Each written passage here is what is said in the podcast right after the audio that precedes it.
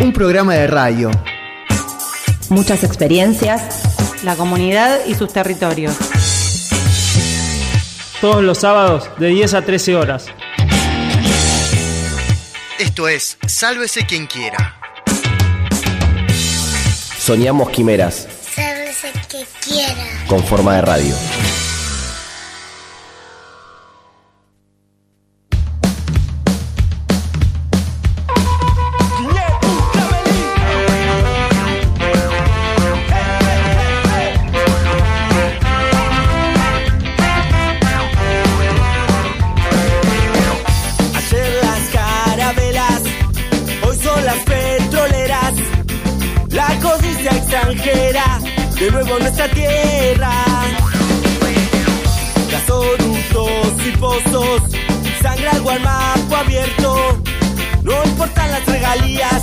Si nos dejan un desierto.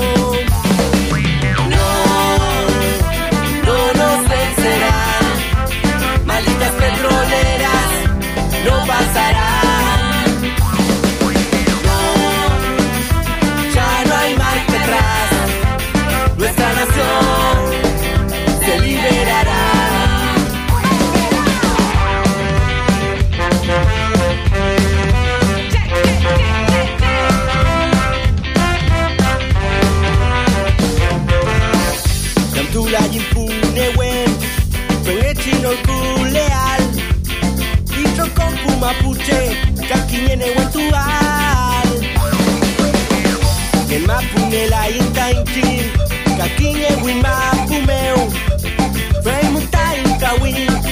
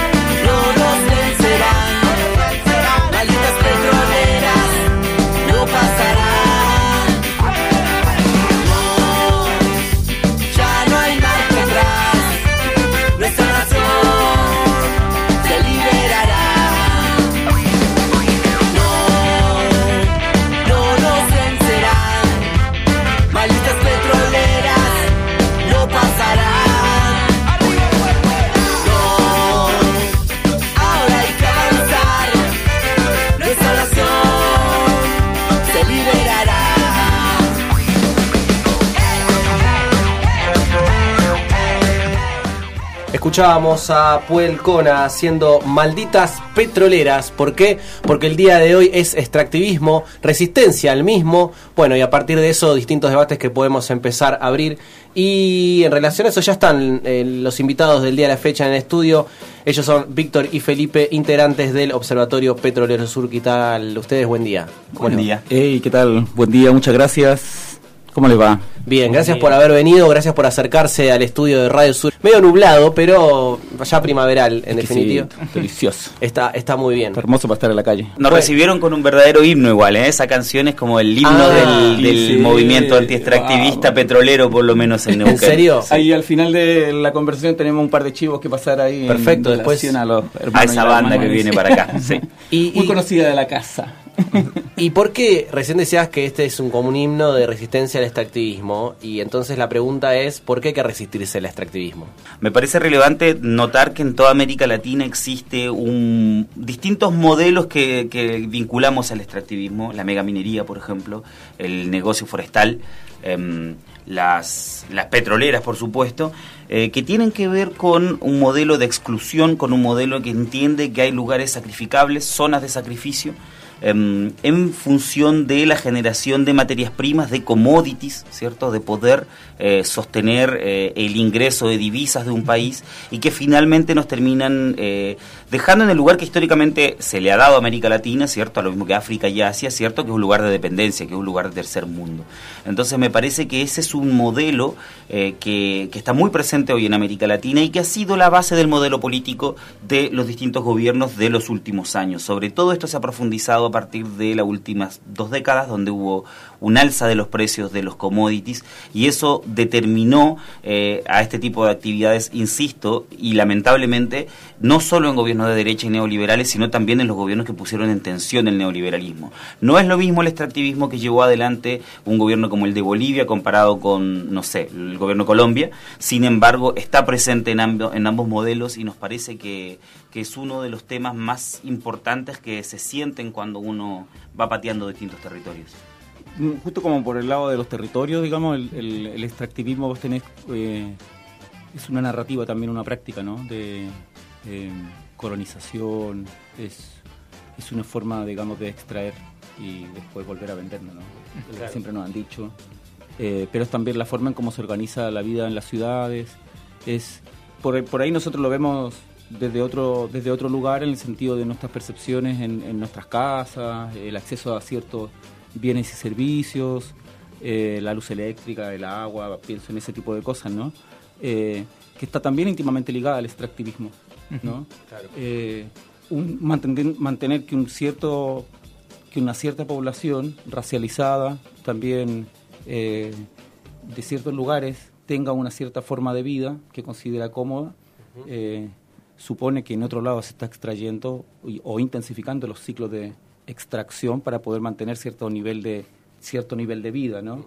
Lo que decía Feli ahora es verdad y ha sido un análisis muy interesante de los, estos primeros años del siglo XXI, el analizar eh, el extractivismo en la perspectiva también de, bueno, de regímenes más neoliberales o más progresistas y cómo en la práctica eh, el extractivismo como como forma también de organización del capital o como forma de organización de bueno de la vida y la reproducción del trabajo todo todo esto encadena eh, en distintos territorios distintos distintos efectos distintos elementos. Entonces eh, cuando hablamos de extractivismo hablamos por supuesto del impacto de los territorios a veces lo centramos la mirada sobre ciertos recursos como decía Feli empezamos a incorporar cosas como lo de los commodities todo ese tipo de cosas pero en el fondo cuando estamos pensando una crítica al extractivismo por qué decir no al extractivismo es porque en realidad una crítica a todo un modelo, digamos, eh, económico, político, anticológico, eh, que sostiene, qué sé yo, el patriarcado, el problema en los territorios, ni hablar lo que está, lo que está sucediendo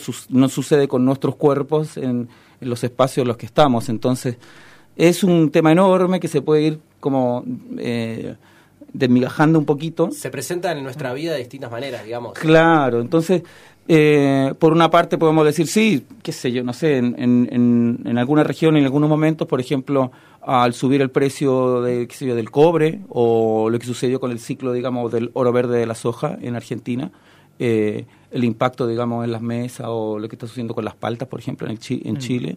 Eh, em, en algunos lugares puede parecer un beneficio, mira qué barato, qué accesible, qué lindo lo que podemos comer, lo que podemos tener en nuestra mesa en otros lugares, ¿no?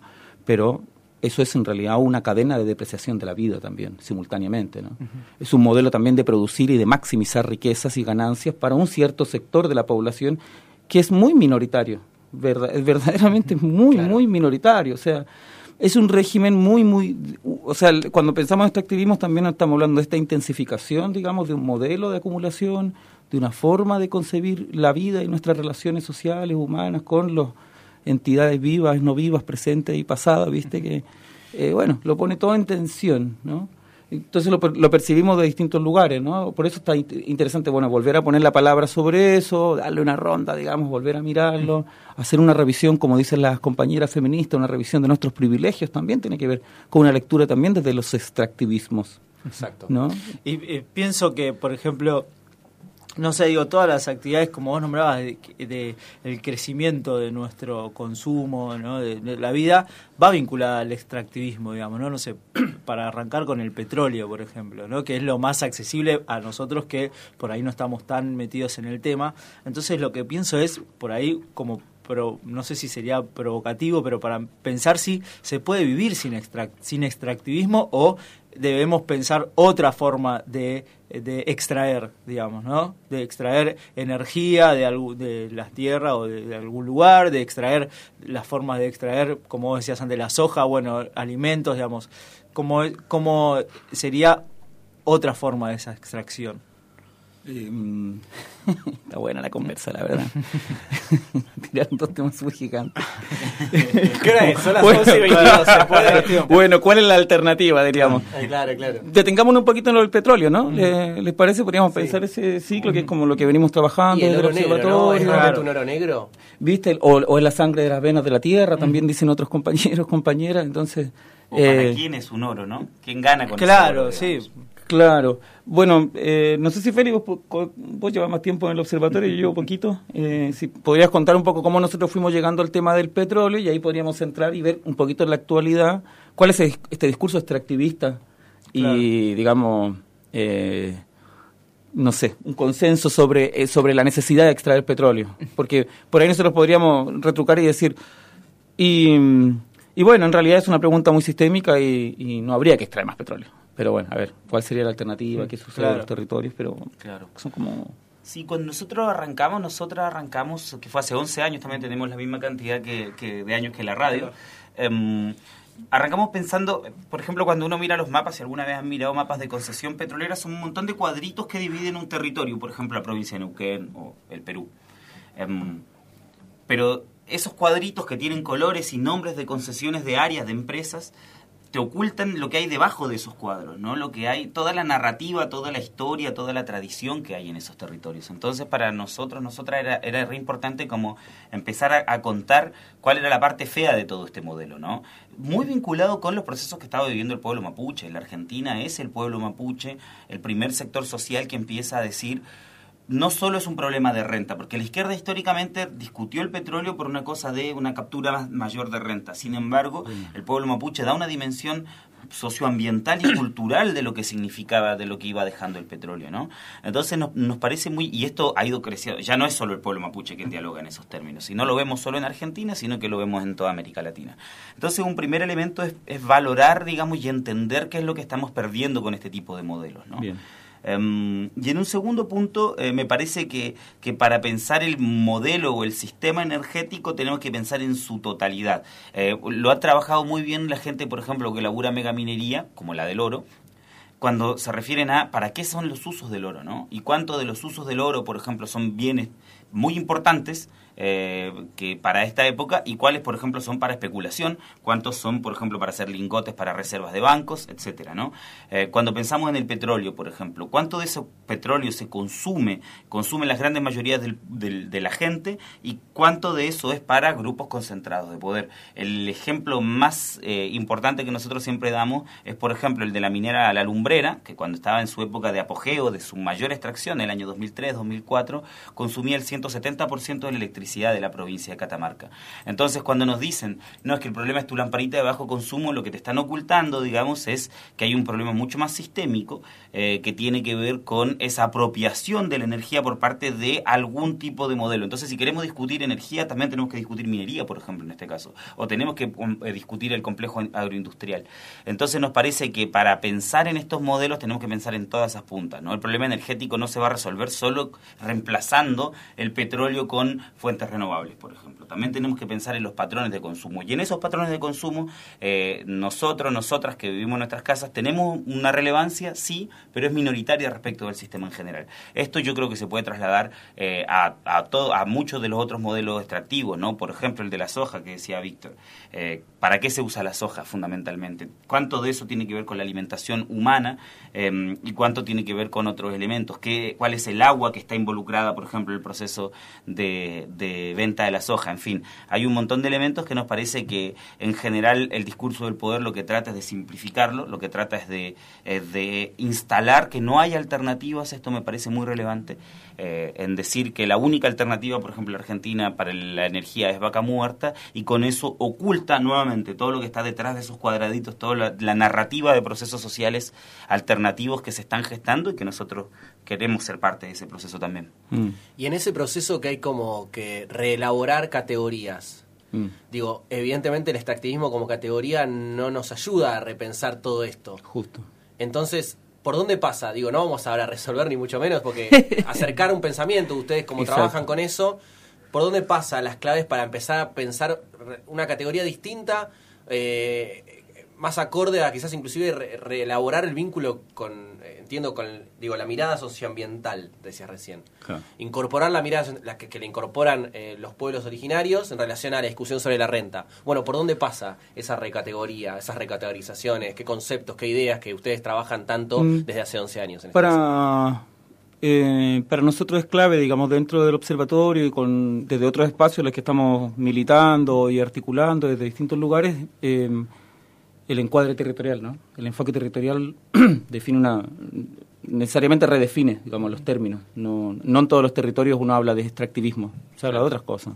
No en todos los territorios se habla, o por ejemplo lo de la captura de la renta es una discusión hermosa, hermosa, hermosa, porque eh, en la eterna promesa de que va a haber mucha plata y en algún momento va a chorrear y esa plata al final nos va a hacer a todos Sí, sí. eh, libres, eh, lindos y además con dinero. ¿viste? Claro, que claro. no se comprobó en ninguna parte. No, no, pasó en ninguna, te la repiten, pero no pasó en Claro, ninguna parte. eh, entonces, eh, imagínate, en ese territorio global de la, del, digamos ahora, de la especulación financiera, ese territorio global tiene esa narrativa o esas palabras, esos conceptos, como decís vos.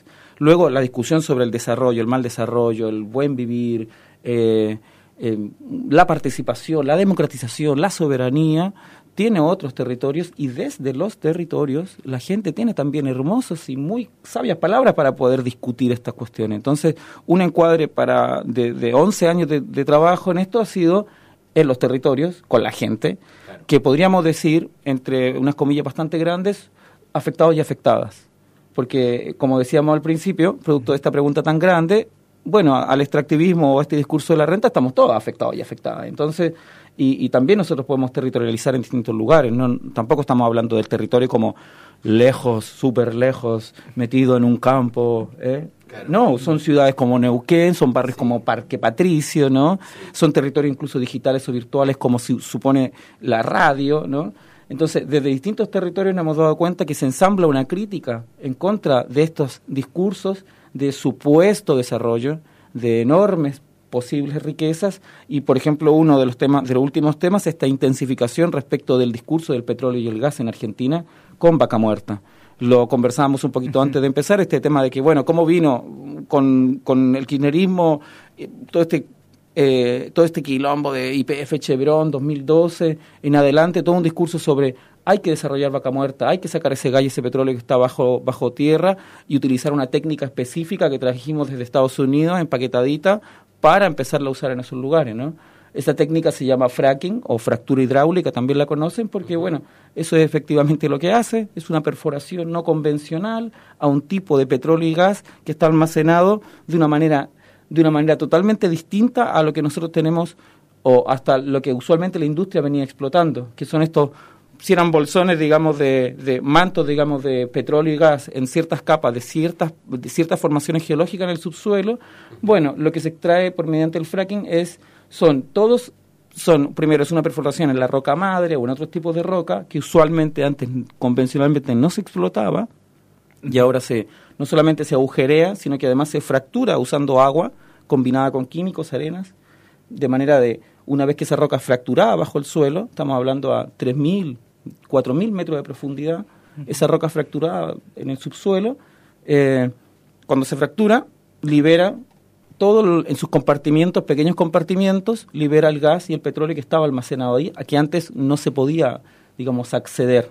Sí. ¿no? Entonces, hay una necesidad de volver sobre la idea de capturar esa renta de petróleo y gas que está en el subsuelo y de nuevo nos ponen sobre la idea de que ahora sí que sí, compañeros, compañeras, vamos a conseguir el desarrollo, vamos a salir de esta crisis, la lluvia de dólares, porque tenemos una tecnología revolucionaria que se llama fracking. Y tenemos un dorado, que es Y, y claro, y, no y ahora tenemos la cuarta reserva de petróleo más grande del mundo y la segunda de gas más grande del mundo, eh, y está en Neuquén.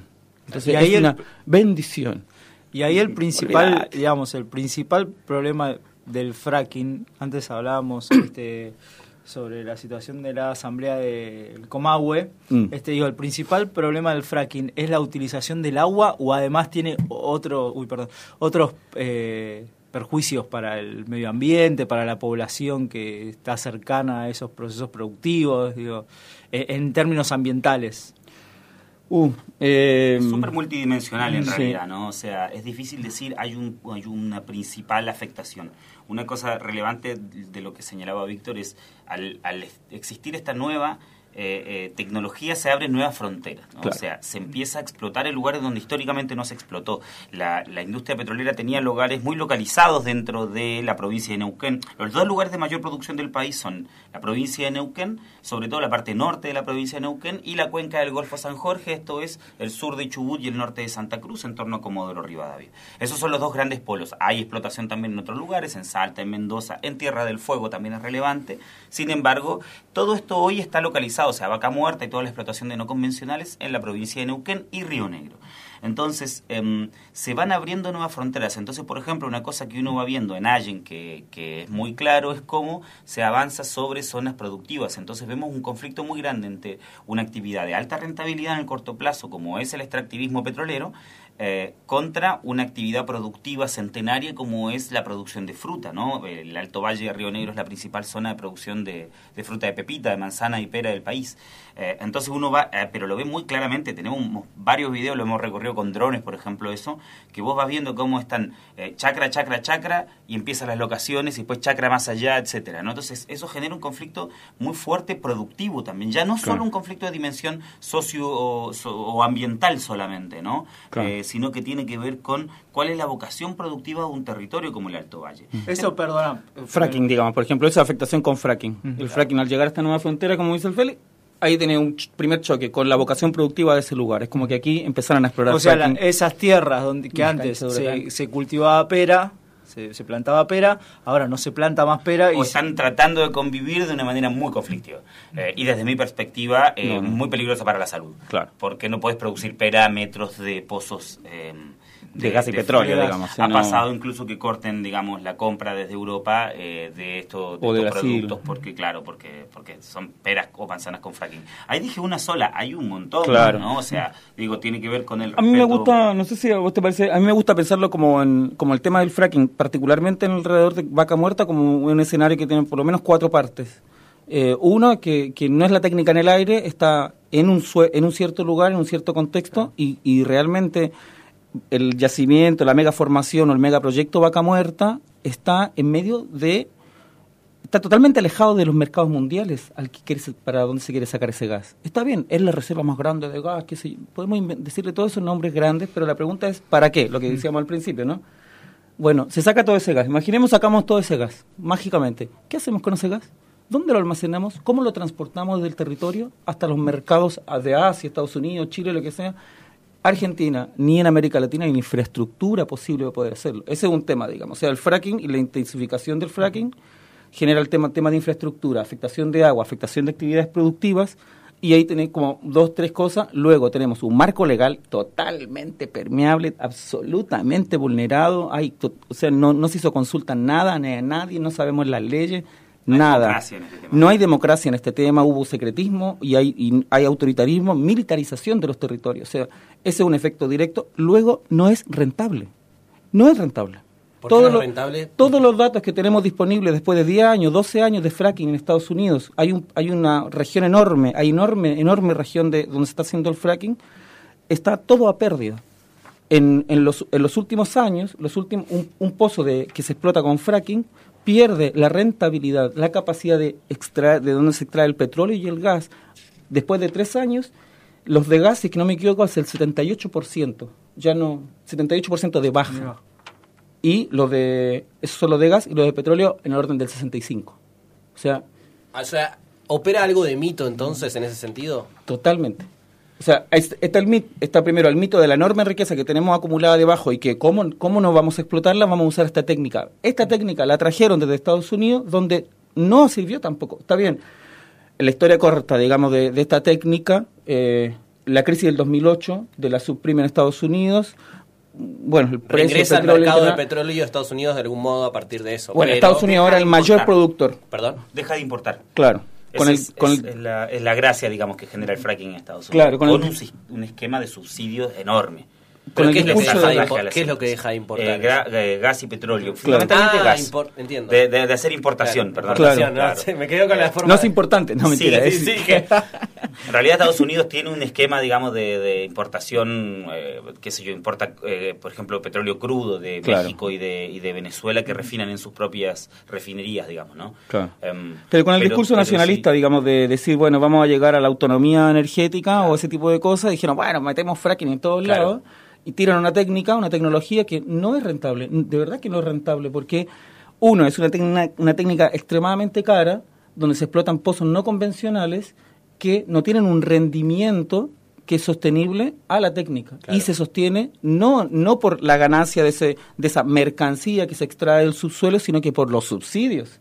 Y los subsidios quién, quién los da los estados. El Estado Nacional. es una transferencia de lo público a lo privado pero brutal luego el fracking en Argentina es, depende fuertemente de los subsidios no está en la órbita de los mercados internacionales realmente grandes porque no hay infraestructura para eso tampoco están las grandes grandes grandes petroleras en el corto plazo, en estos últimos años, no están las grandes petroleras en Argentina. Eh, sin embargo, hay un montón de ahora de promesas de financiamiento. Y luego, el tema de los mercados inciertos, ¿no? ¿Quién va? Estados Unidos se está pensando en transformarse de aquí al 2021 en el mayor productor de gas y petróleo del mundo, por mucho. Lo que produzca Texas eh, puede ser el equivalente a todo lo que vamos a producir en teoría en Argentina. Entonces, el fracking, digamos, como técnica, podemos discutirlo como técnica y hablar ahora de, del tubito, de cómo se llama, del casing, del más agua. técnico, claro. Podríamos, o sea, podríamos hacerlo, no hay, no, no hay problema, pero si lo ponemos en un contexto de Argentina, vaca muerta hoy, es, es en realidad una promesa súper falsa, ¿no? Como no hay estudios de subsuelo, de sísmica, por ejemplo, ahora en, ¿cómo se llama? Sausal Bonito, eh, tenés, eh, publicamos hace muy poquito un reporte, viene un compañero siguiendo eh, la sismicidad en Sausal Bonito. No sé cuántos sismos van, 220 sismos en los últimos cuatro años. Nunca así. 129 en, el- en, en este año. En este año, 2019. siento, un compañero publicó un mapita, no, eh, bueno, lo publicamos ahí en la página hace poquito, pero pero una gráfica muy muy explícita del histórico del, bueno, registro de sismicidad. No sé, de 1910 hasta el 2015, cero. 2015 la fecha, eso, 220, 100 y algo, es escandaloso, ¿no? Eh, o sea, ahí es un efecto directo del fracking. Sí. Bueno, se está estudiando, hay que, Claro. por supuesto, generar muchas evidencias, pero... Como que se, toma- si, no lo, si no lo ves, Animémonos, digamos. Claro. si no lo ves eso, si no lo ves es porque no lo querés ver en algún Y punto. claro, es como el agrotóxico, ¿viste? Claro, el cáncer. claro. Ah, ¿Querés negarlo? joder. Bueno, seguí Cigarro. negándolo. O quizás esa gente sacrificable, digamos, así como se puede se puede hacer, se puede intoxicar a la gente con glifosato eh, y, y eso para el modelo es una externalidad. em, Sí. Del mismo modo, tam- también quizás Sí. no importa tanto la vida de esas personas Exacto. para quienes dan Sí. el discurso del poder y nuevamente recordemos que tenemos una matriz colonial de pensamiento en la. Argentina que ubica ese territorio como un desierto. Eh, Bueno, a propósito de. Argentina y estados, eh, bueno, Alberto Fernández es el nuevo presidente electo. Vamos a escucharlo en una entrevista. Antes de las elecciones estuvo entrevistada por Beatriz Arlo para el portal de noticias Infobae. Eh, y decía un par de cuestiones y nos quería, nos gustaba rescatar esto y que lo escuchen ustedes y a ver qué reflexiones le genera. Yo siento que si nosotros no cambiamos el modo de desarrollo en la Argentina, vamos a seguir repitiendo la misma experiencia y que hay un día en que el Estado Nacional tiene que decir basta, vamos a devolverle a la provincia la dignidad de decidir por sí misma. Eso es lo que tenemos que hacer. Suena utópico, pero yo quisiera tener la lógica de, Finlandia, quisiera tener la lógica de Noruega. Los noruegos encontraron petróleo offshore y no lo sacaron, y el gas no lo sacaron hasta que no inventaron su propia tecnología. Y son hoy los terceros, terceros productores de gas del mundo. Y han hecho de ese gas offshore que, explotan en el mar su mayor fuente de riqueza. Nosotros tenemos que ser eso. Ahora, ¿esto va en desmedro de los que aportan, invierten en Argentina? No. Lo que yo quiero es plantearle a los argentinos la utopía de ser un país más justo, donde cada uno pague en función de su riqueza, y a su vez de ser un país que empiece a promover la ciencia y la tecnología como mecanismo de desarrollo. Bueno, escuchábamos ahí a Alberto Fernández tirando un par de puntas sobre un montón de cuestiones. Hablaba de modelo de desarrollo. No sé qué le genera en definitiva también. Primero, eh, eh, digo, si hay ciertos debates que se pueden avanzar o cómo ven la posibilidad real de estos planteos que dice el, presidente electo y la viabilidad real de modificar un modelo de desarrollo, por lo menos en lo inmediato, digo, él porque va a asumir en diciembre y si lo está diciendo es porque quizás uno después verá si está vendiendo humo o no Alberto Fernández con esto. Pero ¿qué le genera en ese sentido de respecto de la viabilidad o no de esas modificaciones eventuales en el modo de desarrollo? A mí, a mí me parece, a ver, un- un- la historia de Vaca Muerta es bastante corta, ¿no? Esto arranca en torno al año 2010-2011. Voy a hacer un rápido, rápido camino desde entonces. El año 2012 se hace la ley de soberanía hidrocarburífera por la cual se expropia una parte de eh, IPF. Em, cosa que nos parece re- muy relevante y muy importante. Eh, que la empresa eh, de, que maneja y que controla el sector energético sea pública es fundamental porque la energía es un derecho humano. Entonces nos parece que eso fue un avance muy importante. Lamentablemente IPF sostuvo la lógica de empresa, la lógica de sociedad anónima, y al año se termina aliando con IPF, con Chevron, perdón, ¿cierto? Para justamente eh, hacer fracking. Entonces me parece que, que ahí y, y es muy relevante lo que ocurrió ahí porque hubo un despojo muy fuerte de comunidades, porque hubo la introducción de una técnica y porque hubo finalmente un, que se generó un consenso en torno al fracking, que yo lamentablemente siento que después de cuatro años de un gobierno de derecha no ha habido en los sectores más críticos o más interesantes de eh, el kirchnerismo un análisis crítico de ese proceso. No me voy a referir mucho a, lo, a Macri, Macri es una continuidad de un montón de cosas con un mayor nivel de privatización, eh, dándole mayores beneficios a algún tipo de empresas como Tecpetrol de Pablo, de Pablo Roca em, y eh, generando los tarifazos que a grandes rasgos es tratar de sostener el modelo de vaca muerta, eh, pero ya no pagado por subsidios estatales, sino a través de las personas, de nosotros y nosotras, a través de las tarifas. Em, ¿Qué es lo que se nos viene? Primero, el equipo económico de Alberto Fernández eh, surge, o el núcleo del equipo económico surge del Grupo Callao, donde está Matías Culfas, eh, donde está un sector, digamos, que está pensando en la Argentina, eh, a veces en diálogo con otros sectores del mundo, esta idea del Green New Deal, esta idea medio keynesiana de, de que se tiene que repensar la economía capitalista después de la crisis del 2008. Y sin embargo, en ese y, y con las necesidades y los límites que impone el cambio climático, y entonces vienen con este tipo de discurso y sin embargo Vaca Muerta aparece, y esto es gravísimo, no solo como la alternativa energética del país, sino como la alternativa productiva. Lo que uno puede diagramar de los discursos del sector económico de Alberto Fernández y del mismo Alberto Fernández es que Vaca Muerta va a traccionar eh, sobre todo el ingreso de dólares, dólar genuino le llaman, ¿no? Eh, al país. Em, esto nos parece, eh, insisto, muy grave porque no está permitiendo ver otro tipo de generación de energía. Hay un consenso en torno al fracking que, que nos que ha impedido, digamos, que se desarrolle incluso otras otras áreas petroleras, digamos. O sea, está todo centrado en la cuenca neuquina, está todo centrado en Vaca Muerta. Entonces a nosotros nos parece que económicamente los números no cierran, ya lo decía Víctor hace un ratito atrás, nos parece que ambiental y socialmente no es sustentable. Ayer se prohibió el fracking en, en Reino Unido. Em, se prohibió el fracking justamente por, eh, la, por, por, por el tema del aumento de sismicidad. Eh, se viene prohibiendo en muchos países del mundo, incluso en estados de Estados Unidos donde, se- donde se creó, ¿no? casi 10 estados de Estados Unidos, Mm. dentro de eso, por ejemplo, el estado de Nueva York. Entonces nosotros estamos yendo a contravía de eso, o estamos diciendo, bueno, eh, vamos a sacrificar un montón de elementos fundamentales del país eh, para poder, eh, no sé, generar este ingreso de divisas. Entonces nos parece que lamentablemente, después de un proceso tan duro y tan crítico, eh, como fue el macrismo y enhorabuena que, que se haya terminado ese proceso, ¿no? Eh, pero sin embargo, em, nos parece que, la- que hoy no se están pensando bien las alternativas, que se está desperdiciando una, una posibilidad de empezar a pensar un modelo energético distinto. Lo otro que sucede también es, viste, en el discurso se genera otro nuevo desierto, viste. Te habla del mar como que fuera una cosa y el mar, hay que usarlo para eso el mar, me está diciendo, digamos, el gran controlador, el gran generador de vida en este planeta, y decir, sí, pongamos ahí unas bases petroleras.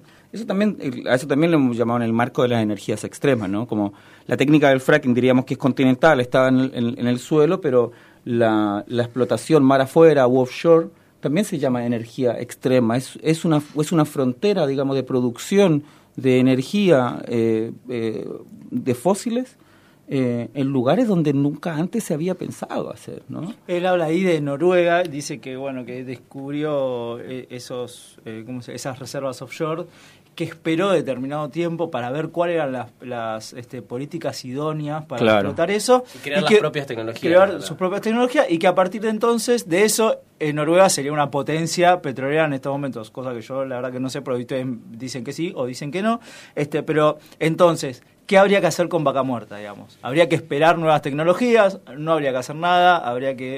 eh, no explotarla primero. No. Primero no explotarla, digo. O sea, y lo primero discutir, la, o sea, discutir la situación en profundidad. ¿Qué alternativas se pueden construir y con quiénes? ¿Viste? Como, porque esto no es una discusión que podemos tener nosotros solo acá, es necesario tenerla aquí y en todas partes, con otros actores, con otras personas también, compañeros, compañeras, comunidades mapuche, no mapuche, sindicatos, porque aquí hay una promesa también de mano de obra, por supuesto que hay una promesa de mano de obra, pero esta misma aplicación de esta tecnología en el contexto actual, eh, que eh, argentino, por ejemplo, generó eh, ocho muertos en un año y medio. ¿no? En la industria. Trabajadores. Trabajadores. O- claro, trabajadores. Y, y, ni, y ni contar, ahora, ahora traemos un material donde un compañero que va también explicitando todos los otros accidentes no fatales, digamos. O sea, estamos hablando de cientos eh, de familias, de compañeros, compañeras, trabajadores, trabajadoras afectadas por esta expansión de la, de la industria. Entonces, vaca muerta en el corto plazo, en el mediano plazo no se ve ni como alternativa ni solución, sino que además como un enorme problema, ¿no? Entonces, nosotros no estamos esperando a que haya un proceso aquí de, sí, va a haber una tecnología súper buena, unos drones, unas microcomputadoras que va a venir Bill Gates a solucionar. No, no, no, no. No es una solución tecnológica lo que va a pasar con esa energía, ¿no? Eh, no entonces es una discusión política territorial en- eh, que se puede marcar en distintos territorios, nacionales, transnacionales, subnacionales, regionales. ¿Con, con, con quiénes vamos a tener esos diálogos políticos? Digamos, bueno, hay que irlos teniendo con mucha gente. Lo que pasa es que otra función, digamos, del colonialismo de, de nuestras sociedades es quitarnos la posibilidad de conversar sobre estos temas o asignárselo a cierto grupo de personas que están eh, autorizados o autorizadas para hablar de esto. Las voces autorizadas para hablar de petróleo son los ingenieros petroleros. Y, y no la señora o las personas que viven al lado de los pozos Claro. petroleros, ¿viste? Ellos tienen que ver pasar nomás los camiones, pero no, no, no pueden decir nada, no son compañeros, compañeras autorizadas, voces autorizadas, ¿no? Entonces, no hay ese, esa convocatoria. El ejemplo de Noruega es hermoso porque en, eh, Noruega tenía una petrolera que se llamaba Statoil. Statoil, que después se transformó, en lugar de petrolera se puso el nombre de empresa de energías para meter por el tema de las renovables y ahora se llama Equinor. Equinor, digamos, eh, y, y él habla de la explotación del mar Ártico. Es un desastre, o sea, es, un de- es un desastre. La gente salió, la gente vive ahí, digamos, no, no es que son lugares desiertos donde puede llegar cualquiera y rompe todo. Salió la gente a detener un movimiento enorme medioambientalista, de, igual de países desarrollados, países ricos estamos hablando, ¿no? Pero lograron, lograron detener la explotación en áreas muy sensibles de conservación y de la biodiversidad que iban a afectar a todo el mundo. ¿No? Entonces, se arma toda una congregación de organizaciones que empiezan también a pensar esto de manera política. Bueno, no vamos a explotar más eh, hidrocarburos, no vamos a sacar más del subsuelo. Con lo que tenemos, veamos qué se puede hacer. Podría ser una de las preguntas, digamos, posibles, ¿no? Entonces, hay, una, hay un tema, como Feli también al principio lo decía, respecto de, bueno, estamos moviéndonos en una arena compleja en el sentido de que eh, no son conversaciones que por lo menos en nuestra región tengan, estén convocando o esté, esté siendo pensada por una enorme, para que la comunidad completa que estamos, que estamos siendo que estamos viviendo y estamos desarrollando nuestra vida, podamos discutirlo. Eh, por una parte, y por otra parte, digamos, o sea, es un discurso de entre pocos, eh, y por otra parte, eh, las discusiones que, que, nos hablan sobre vaca muerta, sobre el petróleo, lo que están generando son escenarios en los cuales se va a desertificar nomás. O sea, el mar, dice, eh, lo escucho ahora Alberto y, y habla sobre Noruega, y bueno, la discusión sobre el mar es gigante. La, el, conflicto, por ejemplo, ahora que está sucediendo en las costas de Brasil, las comunidades pescadoras, quilombolas, las comunidades, digamos, de personas que viven en la orilla, en las costas del mar de Brasil, ahora totalmente afectadas por unas manchas petroleras, 2.500 kilómetros de costa en la actualidad afectados por petróleo en el, nor- en el nordeste de Brasil. O sea, eso está sucediendo ahora. El NS que entró a rescatar, eh, a ayudar y que salió cubierto de petróleo. ¿Viste?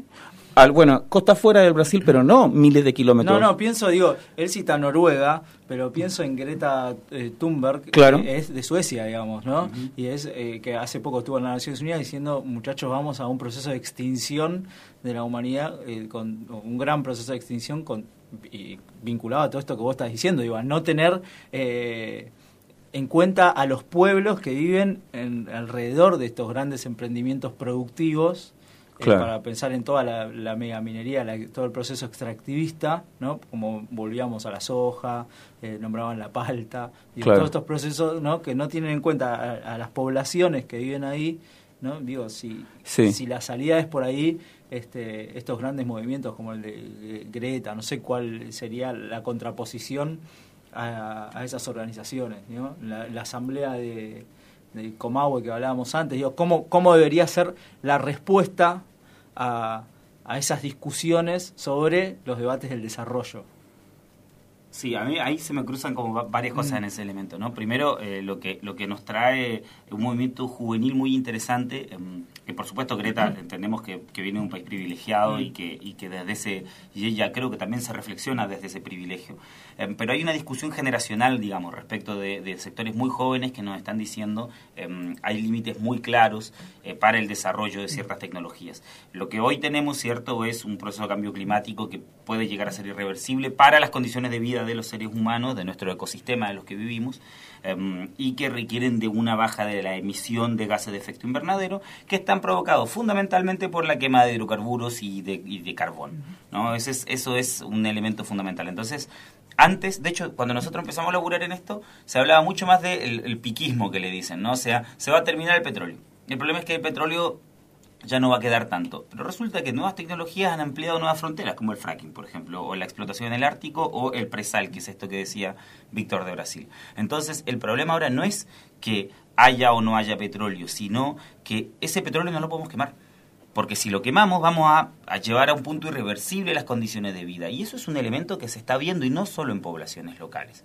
Eh, digo, tiene que ver con un movimiento, una situación a escala global. Eh, vamos a empezar, cada vez tenemos más una situación, por ejemplo, de lo que llaman los refugiados climáticos, gente que ya no puede seguir viviendo en algunas islas, por ejemplo, por la suba de, del- de la cantidad de agua, pero no sé, las inundaciones que hemos visto en Santa Fe o en La Plata, por ejemplo, también tienen que ver con eh, una modificación de los patrones climáticos. En Chile, eh, constantemente lo habrán visto en las noticias, por ejemplo, que cada dos, tres años hay enormes incendios forestales.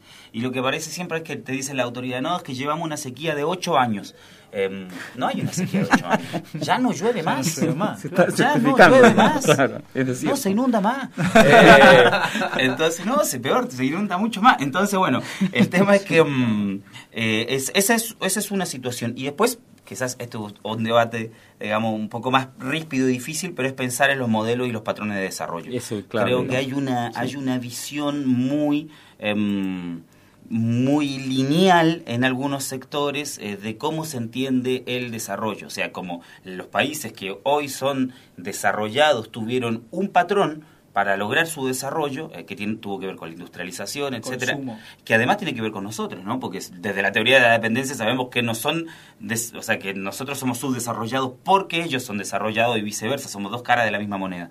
Em, entonces, eh, hay un intento de calcar ese proceso que evidentemente eh, ha mostrado muchísimos límites. Entonces, los- las formas de entender el desarrollo de una sociedad me parece que están bastante añejas, que en muchos de los sectores políticos del poder hoy aparece eso como elemento y no se piensa en, en, en otros, en otros casos que son muy importantes. Argentina, en tema concreto y puntual, y en este tema energético, tiene enormes potencialidades respecto a las energías renovables. Por una parte, eh, todo lo que sería la Puna Jujeña, la zona como digamos del nor eh, oeste, eh, respecto del potencial solar fotovoltaico, y después a nivel eólico en prácticamente todo el país, pero fundamentalmente en la Patagonia. Em, son tecnologías que son eh, que estamos atrás en la carrera tecnológica, entre comillas, digamos, o sea que, por ejemplo, para hacer parque eólico, hasta los alemanes perdieron con los chinos, o sea, hay que comprar la tecnología a los chinos, pero bueno, eh, es un tipo de generación de, de energía distinta y, en fin, hay una serie de otras tecnologías que, que se pueden empezar a desarrollar, que sería importante que el país les pusiera muchísimo más atención. Está el recurso del litio, que es otro problema, eh, que, al que podemos profundizar, pero, pero no me quiero meter en este preciso momento, pero en, en definitiva lo que, lo, que, lo que cuesta ahí es lograr salir del consenso petrolero. En la Argentina lo que está instalado es que siempre la, la, la salida es el petróleo eh, y eso nos ha mantenido maniatados de alguna manera, ¿no? Nos impide eh, pensar por fuera de, de, esos criterios. Sí, es como que el margen de discusión se te queda muy acotado. Te están achicando las paredes para discutir algo que, bueno, acá en ratito estamos tratando de acercarnos en el programa. Escuchamos al flaco Espineta haciendo, en este caso, Cuentan en el Sol.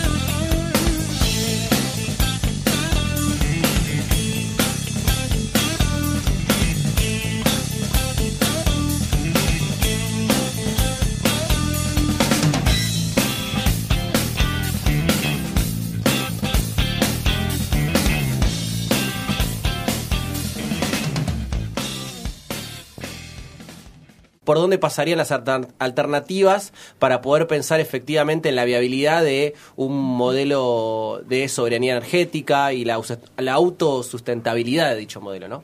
Sí, a nosotros nos parecía importante, o sea, este debate se nos vino dando desde hace mucho tiempo, ¿no? Como nosotros laburamos contra el fracking, todo el tiempo nos decían, che, bueno, está, estamos contra el fracking, pero a favor de qué. Y nos parecía importante que nosotros somos un grupo de investigación sobre este tema, digamos, que podríamos tirar cualquier punta de respuesta y podría sonar muy bonita, pero que no tenga fuerza política o que no sea, o sea, la respuesta tiene que venir en conjunto de la clase trabajadora, de los sectores afectados, de la gente que está pensando esto. Entonces, en ese sentido es que venimos laburando en torno a, a, a esta discusión, ¿no? Transición energética, transición productiva para territorios, por ejemplo, como la provincia de Río Negro, eh, soberanía energética, que tenga en consideración los patrones de, de estos límites que hablábamos, ¿cierto? Cambiar en la forma de generación de energía porque, porque está claramente limitado eh, el tema, el tema de, la, de la quema de combustibles fósiles, pero también en pensar en los patrones de consumo, quién gestiona lo importante de lo público. Entonces nos parece ahí que hay, un, que hay una serie de elementos que, que están en debate. em, Venimos hace un tiempo trabajando, eh, porque nos parece súper importante también como generar comunicación en torno a esto, eh, haciendo documentales, mostrando territorios en donde se está trabajando de una manera alternativa a la energía, que a veces tiene eh, criterios de autosustentabilidad y que a veces también tienen criterios de buscar una política pública distinta. Em, entonces también la invitación es si quieren darse una vuelta por la página nuestra, que ahí hay toda una serie que se llama E, Transición y Soberanía Energética, que trata justamente de esto, de mostrar cuáles son las alternativas que hoy son localizadas, que hoy son prefigurativas, digamos, pero que se están pensando como, como un modelo alternativo e insisto en esta idea que venimos laburando mucho con Víctor de eh, muy territorializada, digamos, muy ad hoc a donde está ocurriendo. Sí. Y recordamos la página es, corríjame, es www.opsur.org.ar. Sí. Así es, ahí uno se Y las redes sociales también. Y las redes sociales eh, Opsur. Opsur, así lo Petrolero buscan. Sur, Opsur. ¿Y tienen alguna publicación, algo en particular que quieran destacar? Justo como lo que hablábamos antes, bueno, eh, todo este tema del fracking, el petróleo que no despega, no despega, acabamos de sacar la última revista, la número 6, de, de análisis. Lo eh, presentamos hace tres días. Tres días atrás en la Marretédi con los compañeros, las compañeras. Eh, Fractura expuesta se llama la revista. El título que tiene ahora se llama Peso muerto. Fracking cuesta arriba. Básicamente es una reflexión sobre, bueno, esta enorme promesa del eterno despegue de, ahora sí, con el petróleo, con el fracking podemos y no pasa nada. Entonces, invitamos a varias compañeras, compañeros a escribir sobre, sobre el tema. Eh, hay varios análisis muy interesantes sobre eh, lo que hablamos sobre ¿es, es viable o no es viable? Bueno, lo financiero, lo no financiero, las situaciones laborales, los impactos socioambientales, pero también hay un diálogo con América Latina sobre este tema. Nosotros int- integramos otras redes en América Latina como Oil Watch, la Alianza Latinoamericana frente al fracking. Eh, compañeros en Colombia, en México, en distintos lugares vienen también laburando muy, muy fuerte, poniendo este tema en la agenda pública muy, muy fuerte y de distintos territorios también. Aquí una compañera escribe también un artículo, hace una revisión eh, desde Colombia sobre las experiencias de organización territorial para poder frenar el fracking. Eh, muy, muy interesante. Se la recomendamos. Vamos a estar haciendo difusión en estos días. Van a poder encontrar la revista en nuestra página también. y, y bueno, La los vamos a estar a presentando también en ¿Ah, sí? Neuquén y en Es- Bahía Blanca, así que si es que eventualmente nos están escuchando en esos territorios, también Sí. entre noviembre y diciembre. De hecho, nos están escuchando porque quería aprovechar que nos mandan saludos desde Neuquén, Noelia Buenohueque, eh, en el marco del taller de costura que están desarrollando en Neuquén. Mari, Mari, Noelia. Exacto. Manda saludos de allá. Bahía Blanca también nos mandan saludos, así que sí, muy oportuno y muy a, a- a colación eh, suma Genial. mucho. En, en la página también van a poder encontrar eh, distinto material que a lo largo de los años, la idea, como decía Felipe, es intentar comunicar esto, sistematizar y comunicar. Entonces trajimos ahora a la radio algún material, las revistas, algunas infografías sobre caracterizar el, el megaproyecto Vaca Muerta. Usualmente es un tema muy denso porque están involucrados muchos actores a nivel global, inclusive el financiamiento a nivel global, actores grandes, etcétera. Entonces hay tenemos el intento ahí, la permanente bajada cable a tierra sobre sistematizar esto, así que trajimos también algunas infografías que van a poder encontrar, a qué nos referimos con el proyecto, quiénes, quiénes estarían siendo beneficiados, beneficiadas por esto. Bueno, son muy poquitos, no hay ninguna sorpresa. Eh, Los malos de siempre. los malos de siempre. Em, sobre territorio, resistencias, todo esto. eh, otro aviso, el 25 de noviembre vamos a estar también en las actividades eh, conmemorando la memoria de, de Rafa Nahuel. Eh, se hace todos los 25 em, una, un tragún, una reunión pública para, bueno, llamar justicia y, justamente son estos territorios los que están, los que estamos eh, conversando también. Exacto. Bueno, sí, concientizar evidentemente parte de la tarea de ustedes como Observatorio Petrolero Sur y está buenísimo esto que decías al principio de construir una mirada que no sea estrictamente, pues no es metodológica, o sea, estrictamente metodológica o academicista, porque como dijiste vos, podemos llegar a hacer una, elaborar una especie de respuesta.